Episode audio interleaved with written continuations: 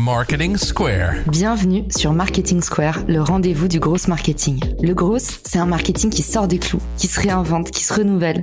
C'est aussi un mindset qui repose sur l'envie de se dépasser, de se détacher de ses opinions une bonne fois pour toutes et d'apprendre en continu. Si tu te reconnais dans cette description, que tu sois débutant ou expert, abonne-toi. Ce podcast va devenir ton meilleur allié. Pourquoi passer des heures à essayer de percer sur les réseaux sociaux quand l'agence personnelle peut le faire pour toi? Des vidéos verticales prêtes à poster, créées spécialement pour te faire décoller sur LinkedIn, Instagram, TikTok, YouTube et consorts. Génère des leads en continu et deviens incontournable dans ton secteur. En un mois et demi, l'agence personnelle m'a fait gagner 50 000 followers sur mes réseaux sociaux. Alors viens t'asseoir et laisse les meilleurs s'occuper du reste. Rendez-vous dans la description pour postuler, mais ne tarde pas trop, chaque promo a des places limitées invité. Bonjour à tous et bienvenue dans ce nouvel épisode de Marketing Square. Aujourd'hui, on va parler d'une thématique un peu taboue. Quel budget prévoir pour son site internet? On entend des sites qui coûtent 25 000, 50 000 euros et puis bah parfois votre voisin de palier va dire bah moi je l'ai eu pour seulement 1000 balles ou alors mais j'ai fait un truc tout simple sur Wix. Autrement dit, de l'extérieur, les sites internet, on a un peu l'impression que c'est à la tête du client. Aujourd'hui avec nous pour disséquer cette problématique, Mathieu Hernandez qui est dirigeant de l'agence de conseil en stratégie digitale, La Boucle. Et pour nous, il va déconstruire un petit peu tous les clichés autour du prix du site internet. Il va nous expliquer comment est-ce qu'on crée un bon brief et on commence à gagner de l'argent parce qu'on est beaucoup plus clair. Et du coup, quand on montre qu'on sait, ben en général, on tombe sur des prestataires qui ont tout de suite une meilleure idée, un meilleur budget à nous donner. Et puis, bah, derrière, il va nous expliquer qu'est-ce qui coûte de l'argent ou pas dans un site internet. Comme ça, avant de commencer à faire appel à un prestataire, et eh ben, vous saurez tout ce qu'il faut savoir pour pouvoir un petit peu démêler le vrai du faux. Mathieu, bienvenue dans le podcast et on a hâte de t'entendre sur cette problématique que tu connais bien. Bonjour et merci beaucoup de me recevoir. Première question que j'ai envie de te poser, et c'est là où le bas blesse en général, Mathieu, c'est dès le départ du projet, comment est-ce qu'on fait pour euh, étiqueter son cahier des charges? C'est quoi en fait les infos qu'il faut regrouper avant d'aller parler à un prestataire, quel qu'il soit? Déjà, oui, l'intro est bonne sur le fait qu'il y a énormément de types de projets différents. On va toujours considérer que le, digital a une réponse pour tous. Et donc, en effet, le cahier des charges va être essentiel. C'est vraiment lui qui va déterminer le prix de votre projet web. Donc ça, c'est hyper important. Il faut absolument pas se rater. J'ai trois conseils, on va dire, assez simples, mais ce sont des essentiels pour bien concevoir un cahier des charges. Le premier, ce sera de le baser sur votre expérience, votre expérience métier, le marché, la concurrence, vos cibles. Si vous pouvez déjà envoyer dans votre cahier des charges cette connaissance-là, vous allez permettre aux agences de donner de meilleurs conseils, finalement, de s'approprier un petit peu plus votre secteur. Basez ça sur qu'est-ce que vous avez actuellement, où est-ce que vous évoluez et qu'est-ce que vous souhaitez. Qu'est-ce que vous souhaitez On y arrive sur donc quelle est la structure de ce projet web et quelles sont les fonctionnalités attendues. Essayez d'être le plus détaillé possible parce que même si ça semble assez basique, plus il y aura de zones d'ombre plus le budget risque d'augmenter parce qu'évidemment chaque zone d'ombre est un facteur pour une agence d'augmentation du budget. Le dernier conseil, qui pour moi est hyper important quand vous allez solliciter des agences, c'est de donner une tranche budgétaire assez précise. Parce que finalement, ça va permettre aux agences de faire la meilleure proposition avec le budget proposé. Ça va notamment vous permettre de savoir rapidement et d'éviter de perdre du temps si euh, globalement une agence est par défaut trop cher pour vous. Et globalement, hein, d'expérience, euh, sachez que généralement, les budgets donnés sont souvent en dessous de la valeur réelle du projet. Et rassurez-vous, si c'est l'inverse, on reste sur un aspect compétition, ce sont des appels d'offres, donc les agences vont forcément essayer de mettre le maximum, la meilleure proposition pour répondre. Donc c'est pour ça que ce point-là du budget, il vaut mieux l'annoncer, c'est un conseil. Tu m'ôtes euh, les mots de la bouche, Mathieu. On se demande, c'est quoi les options qui coûtent le plus d'argent? Donc toi, déjà, tu nous as dit que c'est l'indécision, mais parce qu'on peut le comprendre, en fait, quand quelqu'un arrive sans trop savoir ce qu'il veut, on se dit, oulala, là là, celui-là, il va nous prendre plus de temps, donc autant prévenir que guérir. Ça, ça risque tout de suite un peu de rallonger le budget. On sent que potentiellement, il va y avoir beaucoup d'allers-retours. Donc plus vous êtes précis dans le brief, moins l'addition euh, sera salée, a priori. Est-ce qu'il y a d'autres options que tu vois souvent passer, Mathieu, auxquelles on pense pas forcément et qui peuvent allonger un peu les lignes budgétaires bêtement Alors globalement, les, grands facteurs qui vont augmenter votre budget, par défaut, c'est la structure de votre site. C'est assez simple, mais en effet, euh, un site peut être un site one page avec euh, donc euh, un type de page et c'est très simple et c'est rapide. Il peut y avoir des pages services, des pages contacts, des pages FAQ, des pages articles. Plus vous allez augmenter le nombre de types de contenus, plus le budget va grandir, parce qu'évidemment, c'est plus de travail à chaque fois. Donc ça, c'est assez simple. Ensuite, vous allez avoir tout le sujet automatisation. Si vous avez des outils tiers, notamment des ERP, CRM, PIM, ATS, tous les acronymes un peu sympas, c'est du travail d'automatisation, alors qui est totalement légitime parce qu'en général, ça va vous faire gagner un temps fou derrière. Le fait de ne pas avoir une double saisie de vos offres d'emploi ou plein d'autres automatisations sur le transfert des euh, formulaires complétés dans le CRM, dans la bonne catégorie, etc. Si vous avez des outils tiers, mentionnez-le et essayez d'être le plus détaillé sur quel est l'outil, la documentation et quels sont les types d'interfaçage que vous souhaitez, parce qu'à nouveau, ça c'est un vrai sujet de zone d'ombre. Dernier point, c'est les options qui vont être très sur mesure que vous allez pouvoir demander, les options qui sont très spécifiques, notamment à votre secteur, par exemple. Imaginons que vous évoluez dans un secteur où il y a une très forte réglementation, où pour qu'un utilisateur puisse faire une commande, il doit vous fournir un document légal que vous devez valider, puis derrière, ça lui donne accès à la commande.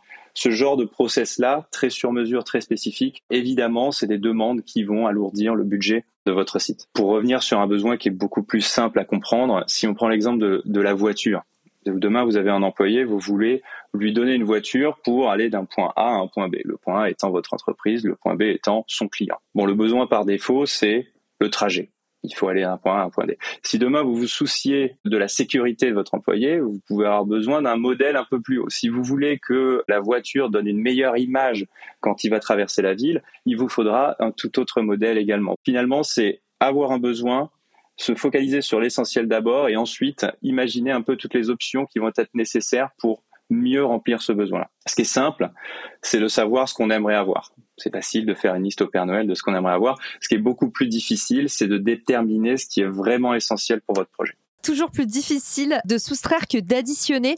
Merci Mathieu pour ces points très concrets. Une petite chose que je vois souvent aussi et qui coûte beaucoup d'argent et auquel on s'attend pas, c'est le motion design. Vous avez envie sur votre site d'avoir un peu de mouvement et ça en général, il faut faire appel à un autre métier et forcément ça peut rallonger un petit peu l'addition et puis aussi les temps de production. Essayez au maximum de faire appel par exemple plutôt à des gifs, à des vidéos parce que si vous pensez que euh, les motion design sont si faciles à faire, il y a un effet waouh, c'est vrai, mais par contre, c'est quand même euh, une case de budget en plus. Je ne sais pas si c'est une requête que tu as souvent, Mathieu. Moi, je l'entends souvent passer celle-là.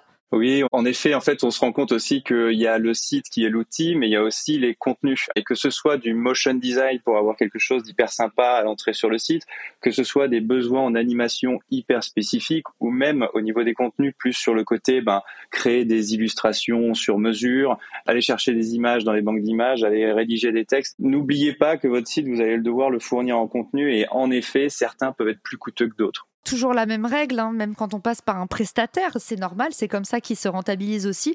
Plus vous avez des besoins sur mesure, plus forcément vous allez devoir derrière allonger un petit peu l'addition.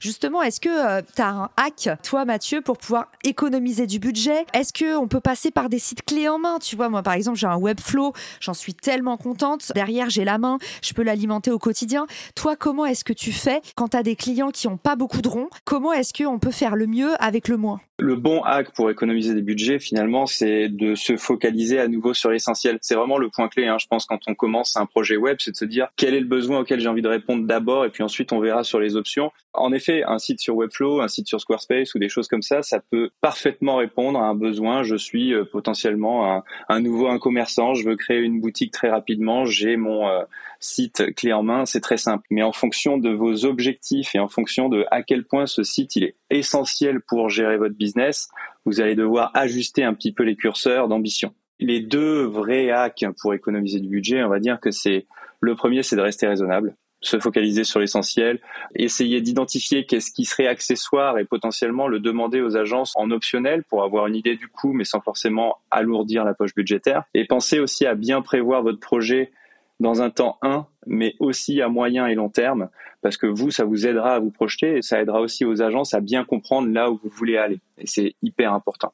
Le deuxième gros point pour économiser du budget, c'est de passer beaucoup de temps à étudier et à choisir les bonnes agences. Attention aux articles top 10 des agences 2, attention aux premiers résultats des moteurs de recherche, parce que ces agences-là, elles sont fortes en référencement naturel, mais ça ne veut pas forcément dire qu'elles sont très fortes en production de sites. Assurez-vous que les agences que vous sollicitez, quand vous allez les regarder un petit peu, elles aient la bonne taille, les bonnes valeurs, les bonnes expertises et les bonnes réalisations, pour pas vous tromper. Mais du coup, on est obligé de passer par une agence pour refaire son site ou pour le lancer? Pas forcément. Il y a en effet euh, deux grandes solutions qui sont les agences qui vous proposeront de faire des sites sur mesure, que ce soit des sites vitrines, e-commerce ou euh, plateformes web euh, beaucoup plus complexes. Donc là, en général, c'est des projets qui vont de 10 à plusieurs centaines de milliers d'euros. Et en effet, il y a la deuxième tranche pour n'importe qui qui souhaite se lancer sur le web, où vous avez des solutions clés en main, des solutions un peu plus simples, comme on le disait tout à l'heure, des Webflow, des Squarespace, des Shopify, où là, il faut faire un peu attention dans le sens où oui, c'est accessible, donc c'est-à-dire que vous pouvez créer votre site rapidement. Après, ça prend du temps aussi, c'est-à-dire que s'occuper d'un site quand c'est pas notre métier, c'est aussi un temps qu'il faut anticiper dans le coût que ça va vous prendre. C'est clair, il faut quand même les mentionner. Il y en a d'ailleurs beaucoup qui écoutent le podcast. Il y a aussi les indépendants qui se sont mis à leur compte, qui sont des prestataires, qui sont des justes milieux. Si vous avez un budget vraiment réduit, là Mathieu vous disait, euh, en général c'est le ticket d'entrée moyen dans les agences, hein, il faut le dire, hein, c'est au minimum 10K. C'est pas accessible à toutes les bourses 10K. Donc si jamais vous êtes un indépendant qui vous lancez, toujours les mêmes conseils, hein, commencez petit. Vous commencez même pas avec un site internet, hein. j'en parle tout le temps. Vous commencez avec un calendrier, vous commencez avec du social selling sur les réseaux sociaux. Puis une fois que votre offre elle est structurée, que vous avez commencé à gagner suffisamment d'argent, eh ben vous pouvez l'investir dans un site internet. Et donc ça commence avec un prestataire. Essayez de passer par la recommandation parce que Mathieu vous dit en fait si vous voulez commencer en faisant des économies, c'est le choix du prestataire. C'est hyper important. C'est vrai que ça fait le grand écart parfois d'un devis à l'autre. Donc faites attention à tomber sur la bonne personne et passez du temps dans cette étape de qualification en amont. À partir du moment où vous avez un peu plus de budget, passez vers un modèle agence qui va vous permettre euh, davantage de confort et puis ben, un aiguillage sur la partie stratégique aussi. Et ça, ça mange pas de pain. Quelles sont les petites nouveautés, Mathieu, que toi tu recommandes à tes clients pour tous ceux qui veulent refaire ou faire leur site internet en 2023 C'est quoi les petites features un peu waouh, les petits trucs que tu aimes bien conseiller? Alors c'est une question qui est assez difficile dans le sens où les notions de nouveauté dans le digital c'est assez flou, euh, tout est euh, toujours très nouveau, il y a toujours quelque chose de nouveau et, c'est difficile un peu de le qualifier ainsi, mais euh, pour moi c'est plutôt une tendance qui est très importante pour nous, c'est le côté éco-conception, l'éco-responsabilité, on s'en rend compte de plus en plus, ça a intégré nos vies, notre quotidien et ça intègre de plus en plus l'univers du digital parce qu'on se rend compte tout simplement que tous les dispositifs digitaux, tous les sites qu'on consulte, l'utilisation de nos mobiles, etc., ça a un impact environnemental très fort. Et donc finalement, la nouveauté, la bonne tendance à suivre que nous on recommandera toujours, c'est l'éco-conception dans le web. Et ça, ça part de l'expression de besoin, justement basé sur l'essentiel, essayer d'éviter les fioritures. Et ensuite, c'est un travail en collaboration avec les agences ou euh, tout simplement dans ce qu'on souhaite faire, essayer de minimiser le nombre de pages ou essayer de finalement de lâcher un peu le superflu, passer par des hébergements qui sont plus green que d'autres. C'est une démarche qui a beaucoup d'avantages parce que étant donné qu'elle est basée sur l'essentiel, elle, sera moins coûteuse et elle sera plus vertueuse. Donc en termes de com, c'est aussi bon pour vous. Génial. Tu nous as convaincus. Peut-être j'ai envie de te dire maintenant, on passe au sujet qui fâche. C'est le moment de l'addition comment et quand payer. Est-ce que tu peux nous raconter comment ça se passe de ce côté-là? Qu'est-ce qu'on peut faire ou pas faire?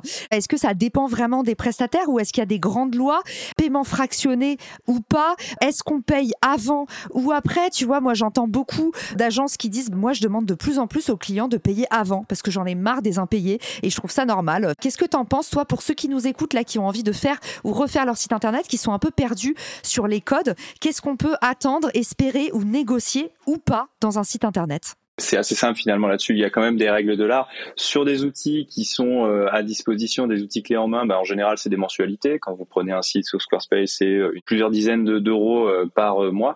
En revanche, quand vous allez passer par des agences, il y a des règles. En général, c'est un paiement en trois ou quatre fois. Et c'est des choses qui en plus sont ajustables. Hein. En général, euh, l'agence vous propose quelque chose qui l'arrange un peu, mais vous avez totalement le droit de lui dire, et c'est un conseil qu'on vous donne, d'essayer de faire en sorte que le rythme de facturation corresponde au rythme des livrables.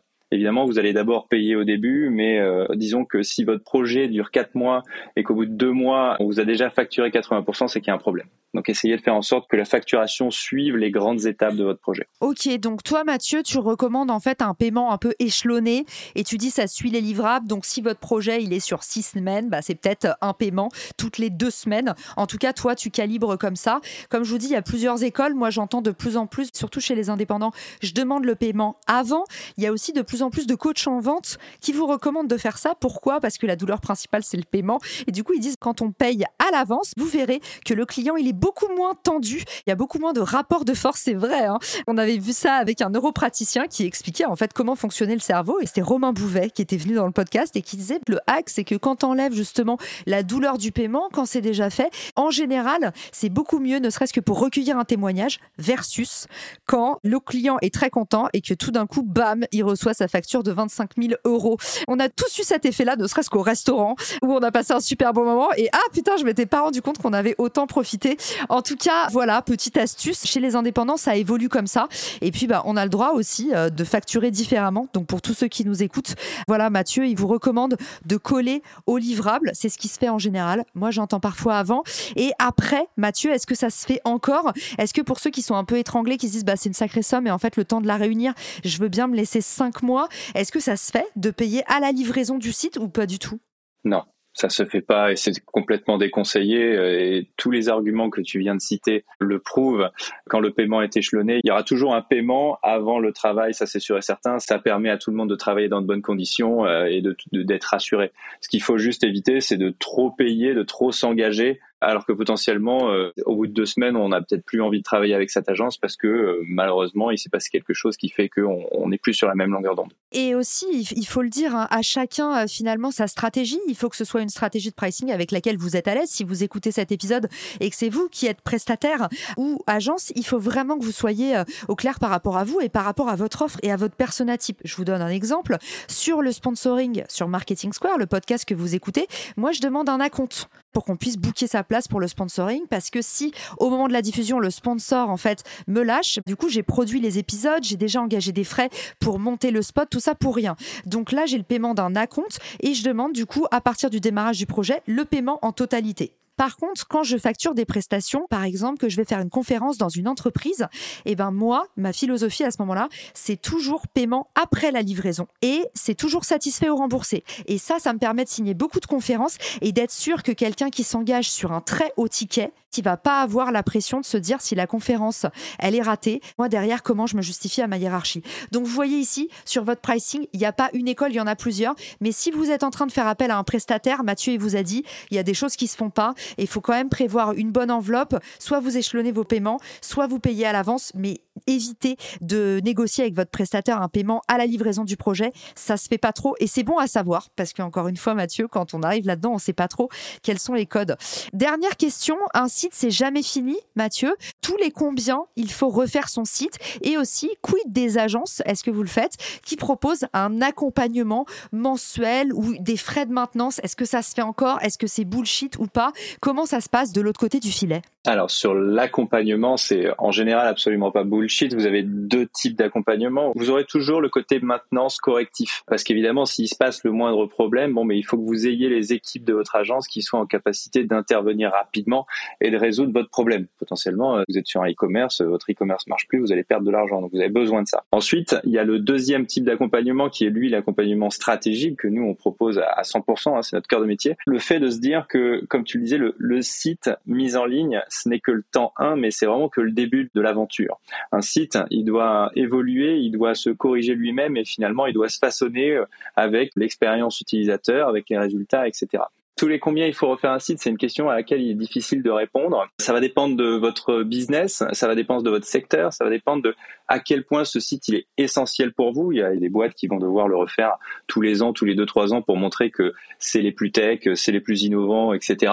D'autres peuvent le laisser euh, en ligne beaucoup plus longtemps avant de le refondre en totalité, disons cinq ans. Mais ce qu'il faut comprendre, c'est que L'erreur, ce n'est pas de se dire on met un site en ligne, on n'y touche plus pendant cinq ans et après on se dit ah bah il est pas beau, il est désuet, il fonctionne plus, il faut le refaire. Un site, on va le faire évoluer en termes de fonctionnalité, on va pouvoir se permettre de faire une refonte uniquement graphique. L'idée c'est vraiment de le faire évoluer avec l'évolution du business. Et attention, c'est inverse, la fiturite, cette maladie qui pousse à faire euh, des nouvelles features, on connaît bien ça, hein. moi dans mon univers, dans le SaaS, toutes les semaines, on a une nouvelle idée de feature qui serait top pour le site internet. Attention à cette maladie-là qui est à la fois coûteuse en termes de budget, mais aussi en termes d'expérience client. Donc refaire son site, c'est top, mais pensez surtout à le réfléchir comme une suite de landing page, une suite de pages d'atterrissage un peu unique. Regardez comment vous pouvez convertir, utiliser des outils comme des heatmaps par exemple Hotjar ou Clarity, je vous les glisse dans les ressources de l'épisode, qui vous permettent de traquer le comportement utilisateur sur votre site. Vous allez avoir dans la data, dans la donnée de vos utilisateurs, de meilleures réponses que vos idées, le pifomètre ou ce que vous a euh, parfois recommandé votre voisin de table ou le mec de la machine à café. Donc n'hésitez pas à rester au plus proche du comportement de vos utilisateurs. Mathieu, est-ce que toi, tu as des outils un petit peu pépites quand on veut améliorer son site internet pour ceux qui sont peut-être pas prêts à franchir le pas d'une refonte Est-ce que tu as des petites ressources à nous conseiller? Qu'est-ce que tu recommandes toi à tes clients pour euh, pouvoir avoir des idées en fait de recos pour euh, rafraîchir son site? Globalement, on recommande pas forcément des outils, mais on recommande plutôt une méthodologie. La méthodologie étant de s'appuyer sur euh, ce qu'on a dans les mains, hein, quelles sont les cartes qu'on a dans les mains et comment on fait pour gagner la partie. Globalement, ce qu'on peut faire, c'est déjà auditer tout ce qu'on a fait en termes d'expérience utilisateur. Donc, soit on lance des tests utilisateurs pour voir si euh, les utilisateurs s'y retrouvent toujours, ou soit on se base tout simplement sur l'expérience des utilisateurs actuels. Derrière, on détermine des optimisations, des fonctionnalités. On, on basera toujours, voilà, sur du concret, sur des vrais besoins. Vous avez tout l'aspect veille concurrentielle qui est hyper important, de voir ce qui se fait dans votre secteur, de voir ce que vos concurrents font, pourquoi ils le font, et potentiellement euh, en France oui, mais aussi à l'étranger parce qu'il y a d'autres exemples à aller voir, et aussi dans d'autres secteurs parce qu'il y a des choses qui sont très innovantes, qui peuvent être réfléchies et pas forcément répliquées, mais adaptées à votre secteur et qui peuvent derrière vous mettre euh, vraiment euh, bien en avant. Donc audit de ce que vous avez, audit de la concurrence, et derrière, c'est des points stratégiques, c'est des points d'échange pour arriver à voilà déterminer quels sont les roadmaps qui vont être les plus efficaces rapidement pour apporter de la valeur ajoutée. Merci Mathieu d'avoir été avec nous dans cet épisode. Pour tous ceux qui veulent euh, en savoir plus sur ton agence ou euh, se connecter euh, avec toi, où est-ce qu'on peut te retrouver? Vous pouvez nous retrouver notre site sur laboucle.fr et sur LinkedIn également. Génial. Et eh ben, je vous invite tous à venir euh, nous rejoindre sur LinkedIn, faire un coucou à Mathieu ou vous renseigner sur ses services sur le site. Vous aurez tout ça aussi dans les ressources de l'épisode. Merci à tous pour votre écoute. Et puis, bah, vous connaissez le dicton. Il n'y a plus qu'à. On a hâte de voir de beaux sites internet cette année. Je vous embrasse et je vous dis à très vite dans Marketing Square. Ciao! Si cet épisode te plaît, tu peux le partager en me taguant ou lui laisser 5 étoiles sur Apple Podcast. Marketing Square.